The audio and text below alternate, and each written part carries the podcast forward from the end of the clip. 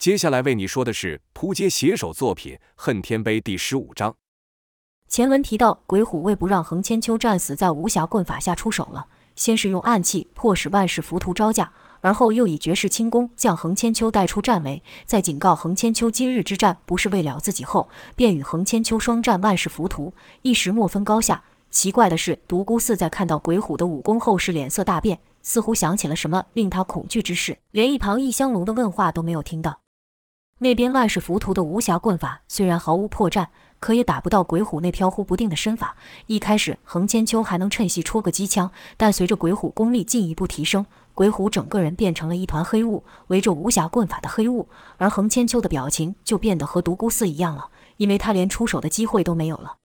横千秋心里纳闷：这不人不鬼的家伙有这么厉害吗？横千秋回想到他在伊家堡的日子，对鬼虎的印象甚是模糊。是知道有号人物，但极少见到面。横千秋不禁又一想，传闻鬼虎的武功都是易风云所传，易风云啊，该怎么说你呢？就在横千秋愣神的时间，突然感到身体传来剧痛，回神一看，原来是被一道五彩气劲给碰到了手，而且当场就肿成紫黑色。横千秋立刻挥枪自保后退，并喊道：“好一个鬼虎，居然逼他使出了碧波神功！”万世浮屠适才和横千秋战了许久，都没使出压箱底的内功碧波神功。万世浮屠虽然欣赏横千秋那份无畏死的战意，但在他眼里，横千秋仍然只是易家堡的一条忠犬。万世浮屠可是将自己视为可和易风云平起平坐的。但这个鬼虎太快，攻势又多变，除了暗器不断外，一双肉掌还能突破无暇棍法的防御，这可让万世浮屠感到意外了。哒当哒当的连串爆响发出。万世浮屠心想：怎么可能？这怎么可能？这家伙不只是易风云手下的一条狗吗？呼！这是什么力量？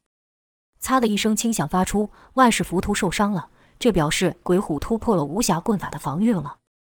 这家伙怎么回事？不可能，绝对不可能！此刻看起来像是被鬼虎给压制住了。可无暇棍法的威力，万世浮屠才使出不到一半。绝对的防御需要绝对的内力为基石。猖狂的疯狗，难道真以为我奈何不了你？万世浮屠突然大吼道：“凭你一条人不人、鬼不鬼的狗，也想在天下英雄面前让我丢脸？”所以万世浮屠不藏了，终于使出了碧波神功。万世浮屠和鬼虎交手不过数十招，便使出了碧波神功，可见鬼虎武功高横千秋不知几成。碧波神功的气罡对其他人是剧毒，对修炼者却是有提升功力的效果。就看无暇棍法的迸发的枪劲比之前霸道数倍，同样是一招无懈可击，但每一枪刺出都带着碧波神功的罡气，这样的枪法已不可以称为首招了，因为稍被枪气给扫到到都是致命。横千秋已经看呆了，握枪之手不断用力，口中喃喃道：“无暇棍法，这才是真正的无暇棍法。原来枪是这么使的，可笑，可笑啊！”亏我还自称霸王枪！呜呜怪声从横千秋握枪之手发出，也就是这已随着横千秋千锤百炼的霸王枪，换成一般的枪早就被折断了。当万世浮屠使出碧波神功，围观众人便立刻退了数丈，但鬼虎没有退。万世浮屠心里纳闷：难道碧波神功对这家伙不起作用？万世浮屠在催内力，就看碧波气劲以他为为中心向四方迸发，人群中立刻有人发出惨叫。人境以下的武者根本就无力与之抗衡，众人一方面是惊骇，一方面也是佩服，心想：好一个万世浮屠，正邪功夫都被他给练透了。要不是有这等力量，哪能身处正邪之外？此时万世浮屠枪尖所指之处，碧波罡气随之射出，好似一把无形枪剑，枪扫过之处，带起一道犀利极降的龙卷。此招本可将对手动作给延迟住，下一刻对手不是被枪尖透体，就是被碧波气罡给腐蚀。就看鬼虎在闪过一招后，身形停滞，像是受到龙卷吸力给拖住。这时，一道闪光立即奔来，是万世浮屠的枪。万世浮屠心想：去死吧！就听“枪”的一声爆响，闪光过后，气劲炸裂。就看鬼虎手上戴着两个红到宛如着火的拳套，双手交叉将万世浮屠的枪给掐住。万世浮屠看到后，惊讶地说道：“你这是祝融拳套？”不止万世浮屠说，场上也有不少人说出一样的话。祝融拳套，那不是易风云的武器吗？不，那只是易风云早期用的武器之一。后期的易风云根本不需要武器。这拳套乃用稀有的火狼玉制成，那火狼玉虽称为玉，实则坚硬无比，而且烫手得很。万世浮屠则说：“难怪你能接住我的枪，但我的枪可不只是这样啊！去死吧你！”轰！碧波罡气顺着枪身朝鬼虎席卷而去，瞬间就把鬼虎的身影给淹没了。当众人都以为这场战斗将在此画上句点的时候，万世浮屠察觉到不对劲。常人别说碰到，就是闻到一点碧波气劲，都得叫得跟鬼哭狼嚎般。可鬼虎没有叫，他甚至没有动，碧波罡气就这样罩住他，燃烧着他。这可是万世浮屠从没看过的现象。万世浮屠不禁纳闷：死了，真死了。这时，一个声音空洞地说道：“地狱恶犬。”万世浮屠心道：不妙。他突然感受一阵寒意，立刻甩枪护住全身，跟着就听到连串爆响，当当当当，花光不断迸发，一团身披碧波罡气的身影突然对万世浮屠发起猛烈的进攻。眨眼，双方已经交手数招，众人都莫能没看清楚那团还被碧波罡气燃烧的身影是什么。数十招过去，身影才逐渐清晰。有人道：“那是鬼虎吗。”可怎么四肢都在地上，像狗一样？随着碧波罡气逐渐散去。众人才看清楚那团身影是谁，是鬼虎。他不但没被碧波罡气给伤到，功力反而更上一层，就好像万世浮屠一样。只是此时的鬼虎更不像人了，他双眼冒着绿光，像是来自九幽地狱的死光。他的四肢着地，不断的点头，像极了一只正在闻食物的狗。万世浮屠惊道：“这到底是怎么一回事？”鬼虎可不会给他思考空间。他的力量跟速度还在提升，鬼虎的攻击完全没有章法，像是猎食者的本能反应。但万世浮屠也不是省油的灯，在碧波神功和无暇棍法两大神功下，鬼虎也没能伤得了万世浮屠。对于鬼虎的变化，易香龙也和和万世浮屠一样意外。之前他看鬼虎的身法就觉得有些熟悉，这时他更是确定了鬼虎也会六道无相。可是鬼虎的六道无相又和自己的有所不同。不说别的，就说提升力量这方面，就比自己还要久。易香龙心想，这是怎么一回事？又问了独孤寺：“你说鬼虎的武功是我父亲传的？”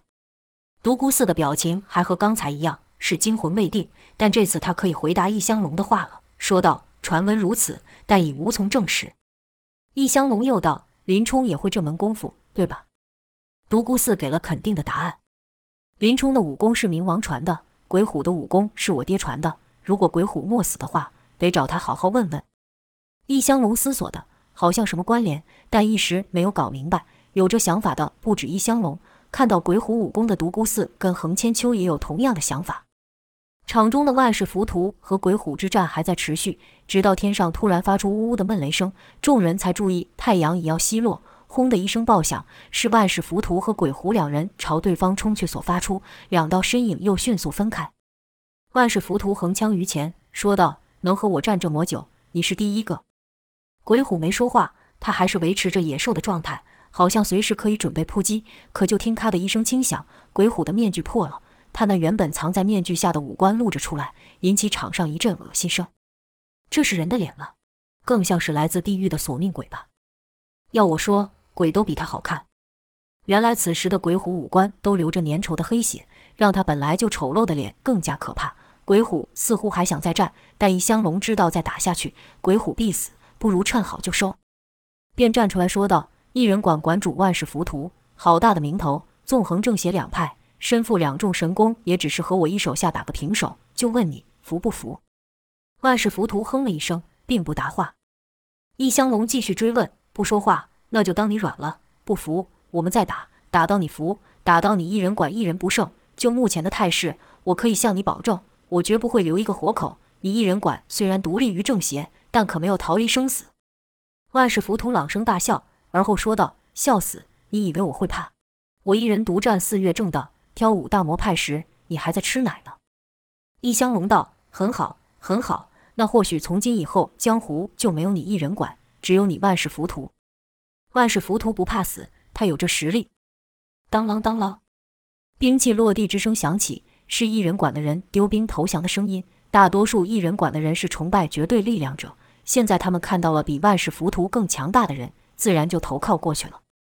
对此，万世浮屠并不觉得如何。即便异人馆只剩他一人，依旧是独立于正邪两道外的一股势力，而且投降的并不是全部人，还有几个人和万世浮屠一样疯。即便看到万世浮屠不敌易家宝的势力，可没有从他们眼中却看到害怕，也没有紧握兵器，他们也没有要拼命的样子，反而是一副无所谓的样子。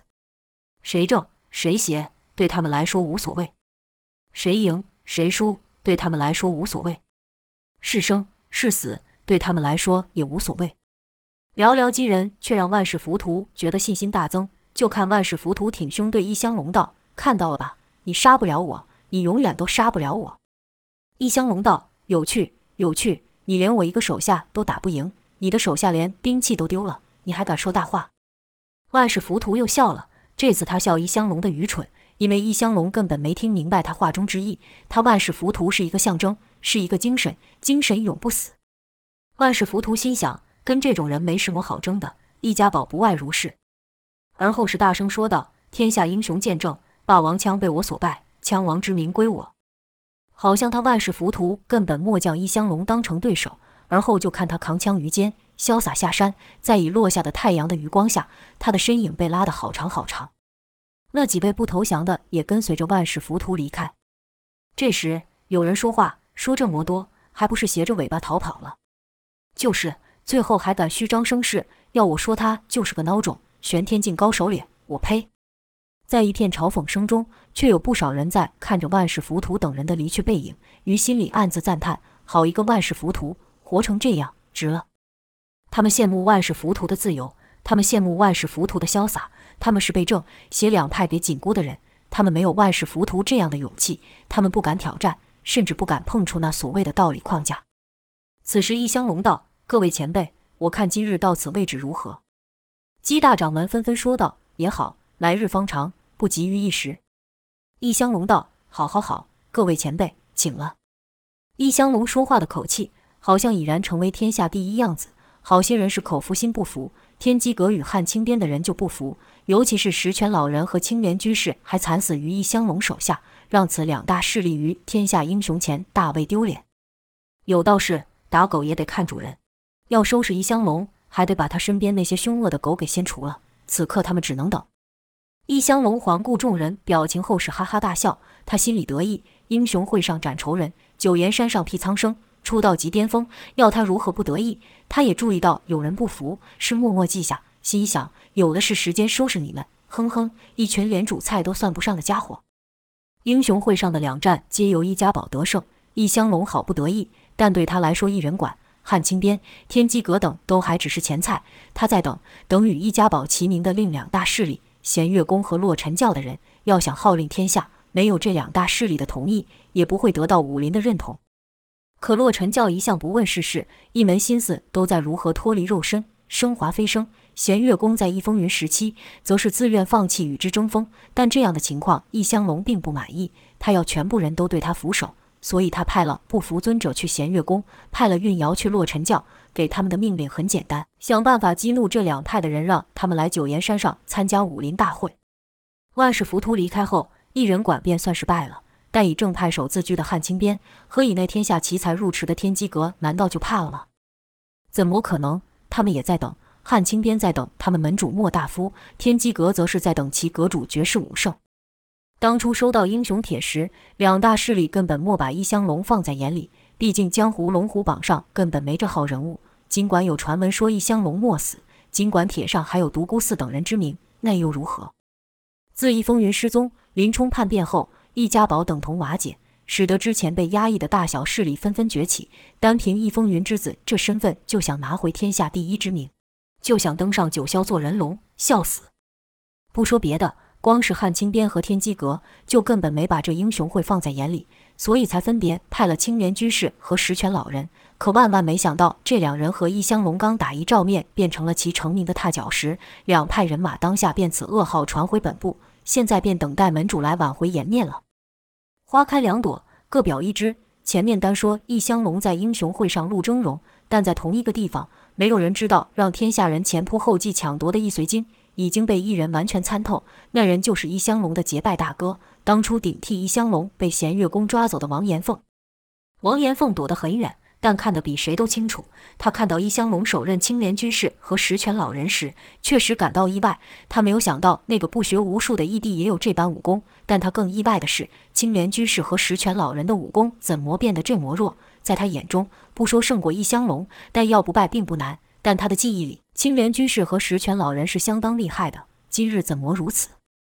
王延凤看着他们的一招一式，心中充满疑惑，心想：这招他们怎么没躲开？那招露了个大破绽，他怎么不出手？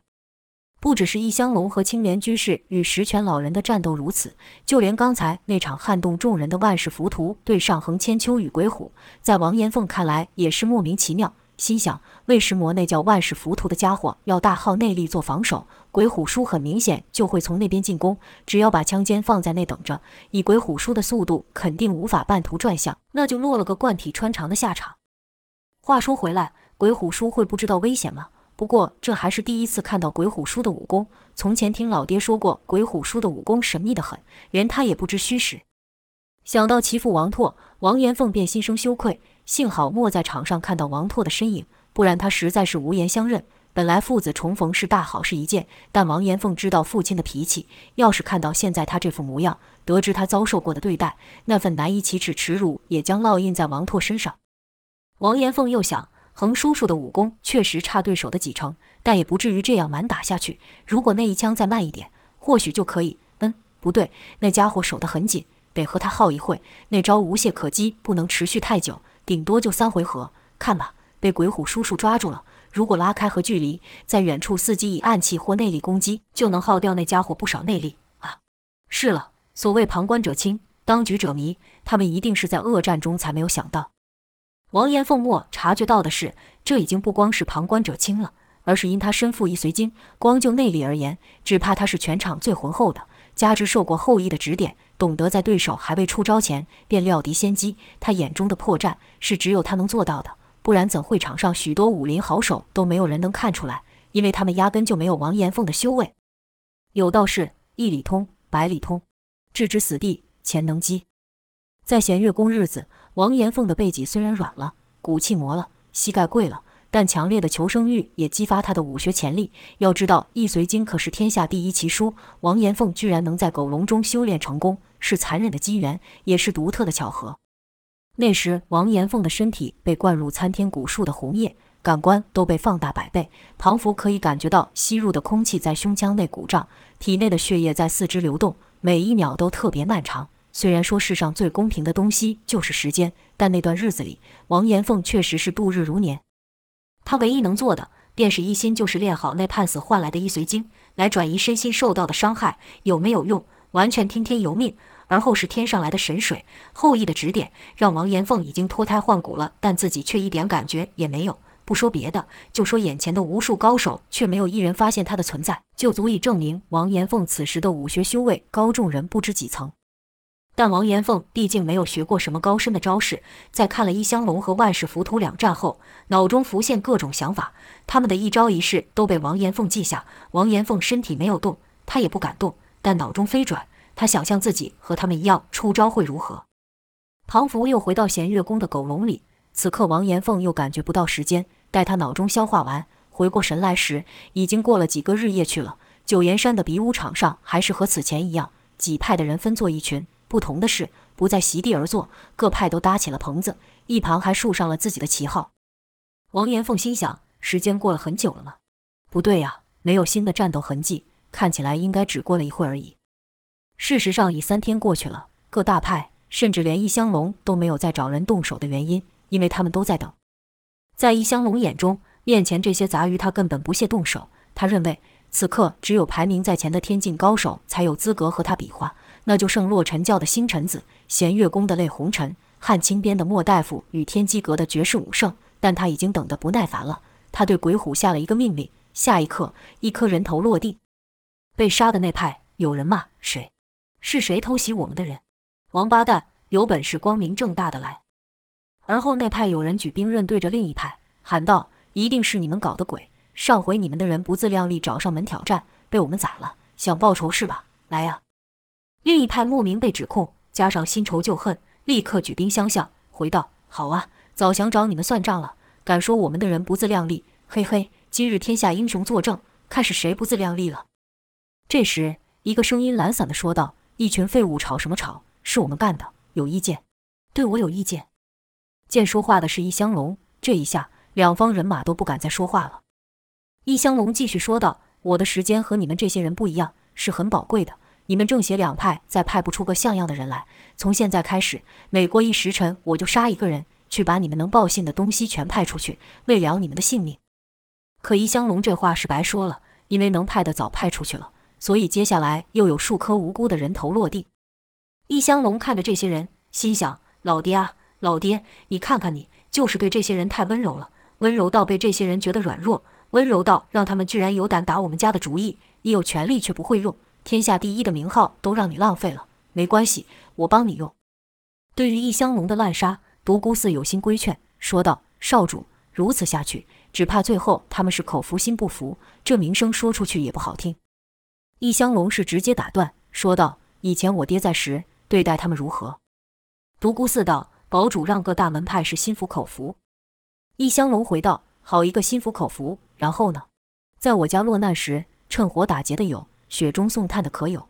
这些年的流落，我学会一件事：对人不可以心软。人呐，是有恩未必报，但有仇也未必敢报。你知道魏尸魔吗？独孤寺没有接话，因为他知道易香龙压根不想听他的意见。果不其然，易香龙顿了一会后继续道：“一切都在于力量。再说，这些人是冲着易随经来的，是冲着我易家堡根基来的。也就是说，眼前这些人全是我的敌人。”对敌人不能手软，有本事来虎口探食，那就得有本事从虎口逃脱。你说我这样说是不是很有道理？哈哈哈哈！易香龙是笑了，但一旁的独孤寺没有笑，沉默就是他的立场。这时，一个悦耳的声音打断了易香龙，那声音说道：“笑吧，很快你就会笑不出来了。”这话一出，在场众人立刻抬头，心想：是谁这么大胆，敢对易家堡少主这般说话？也有人道。这声音怎么这么好听，像少女的声音？就看一顶轿子由一只大白兔领着，身后是一个身高不高但厚度十足的罩面男，一个戴铜面具的人和一个能让所有男人注目的充满魅力的女人，在他们后面跟着一群女子，每个姿色都是上品。女子后面还有一大群人，他们的服饰各异，武器各异，就连肤色也都不完全相同。易香龙看对方阵势颇大。加上对那美丽的女人有兴趣，对于女色易香龙虽然起步的晚，但她有一个经验丰富的老师韵瑶，她肯定刚才说话的一定是个年轻的女人，而且还是个漂亮的女人，便乐道：“哟哟哟，终于来了点有意思的。”当易香龙听到声音觉得有意思的同时，有一人是背脊发凉，好像瞬间堕入百尺冰窖般，紧咬着牙齿，生怕被人发现。这人是王延凤。刚才那众人觉得悦耳的声音，在王延凤听来。却是地狱阎王的招魂声，那是弦月宫公主吴缺的声音。在吴缺轿子旁的正是额娘吴刚等人。当众人的目光都被弦月宫的排场气势吸引时，吴缺则是压低声量问额娘：“看清楚了吗？是不是他？”额娘则是悄声对吴缺道：“公主所料一点不差，不是，这叫一香龙的河内一风云。”吴缺插口道：“别在我面前提那贱人名字。”额娘立刻改口道。是是是，这贱种确实和那贱人神语间颇有相似。小的看过那贱人的脸，不会错的。吴缺恨恨地道：“好好好，果然是当年王拓带的那小贱种，那家伙肯定会来投靠这贱种。天下之大，也只剩这里能藏他了。贱人居然敢骗我！”额娘又问道：“现在呢？杀了这贱种？”吴缺道：“不急，被他们耍了这么多年了，杀了等于便宜他了。这里的都该死，尤其是那家伙。”等他落到我手里，要还剩一点人样送我书。易香龙将迎面而来的女人快速扫过一遍后，将目光停留在额娘身上，对额娘笑道：“听说弦月宫公主号称天下绝色，我看你也不差呀。”额娘呵呵笑出了声，看了看易香龙身旁的人，那都是易家堡的顶梁柱，便问道：“英雄帖是你发的？你就是易家堡的新主人？”易香龙道：“不坏不坏，相信你已经知道你新主人的名字了。”独孤寺一旁提醒道：“来者不善，弦月宫武功深不可测。当初泪红尘和堡主一战的结果，也没有人知道，只知道后来泪红尘突然不争了。”横千秋也跟着说道：“后面还跟个十二个没种的太监了吧？”横千秋其实知道那群人都身怀绝艺，也不是太监，但却故意这么说。要知道，弦月宫既可与易家堡齐名，其势力自然不小。那十二人是不属于任何门派，被江湖人称为旁门左道的人。也称为十二位，有的是孤身一人，有的身后还跟着数十人。额娘装作没听到独孤四与恒千秋的话，将目光转向场中，说道：“比我们想象中还多人了，怎么？是还没有开始吗？”哎呀，路上因为一些小事耽搁，没有想到还是提早了。”额娘的声音听得人酥软，易香龙自然地接着问道：“是什么小事让美人停下脚步，能让像你这样的美人忘记时间？那对方肯定是个风流倜傥的男子。”易香龙此刻是春心荡漾，忘记自己身处何处。他早听说弦月宫的女子个个貌美如花，似月上嫦娥，说话便好像平日和韵瑶调情那般。额娘咯咯笑了几声，而后手一挥，身后一人朝场中丢出三个布包。额娘跟着道：“就这三个烦人的家伙咯。”布包翻了两圈后，里面的东西滚了出来。易香龙的笑容瞬间僵住了，在场众人也笑不出来了，好像空气突然冻结。因为那三个东西，其中有一个是他派出去的不服尊者的人头，另外两个人头易香龙并不认识，但没关系，因为有人会说。就听前排的人先不可置信喃喃道：“那那是不可能吧？”而后是汉青边的人大喊道：“是狱主，他们杀了狱主，他们杀了狱主啊！”再然后，听天机阁的人也喊道：“圣主死了，那真是圣主了。”不同的是，汉青边的喊声皆带着悲愤，天机阁的声音则有些是略带侥幸的喜悦。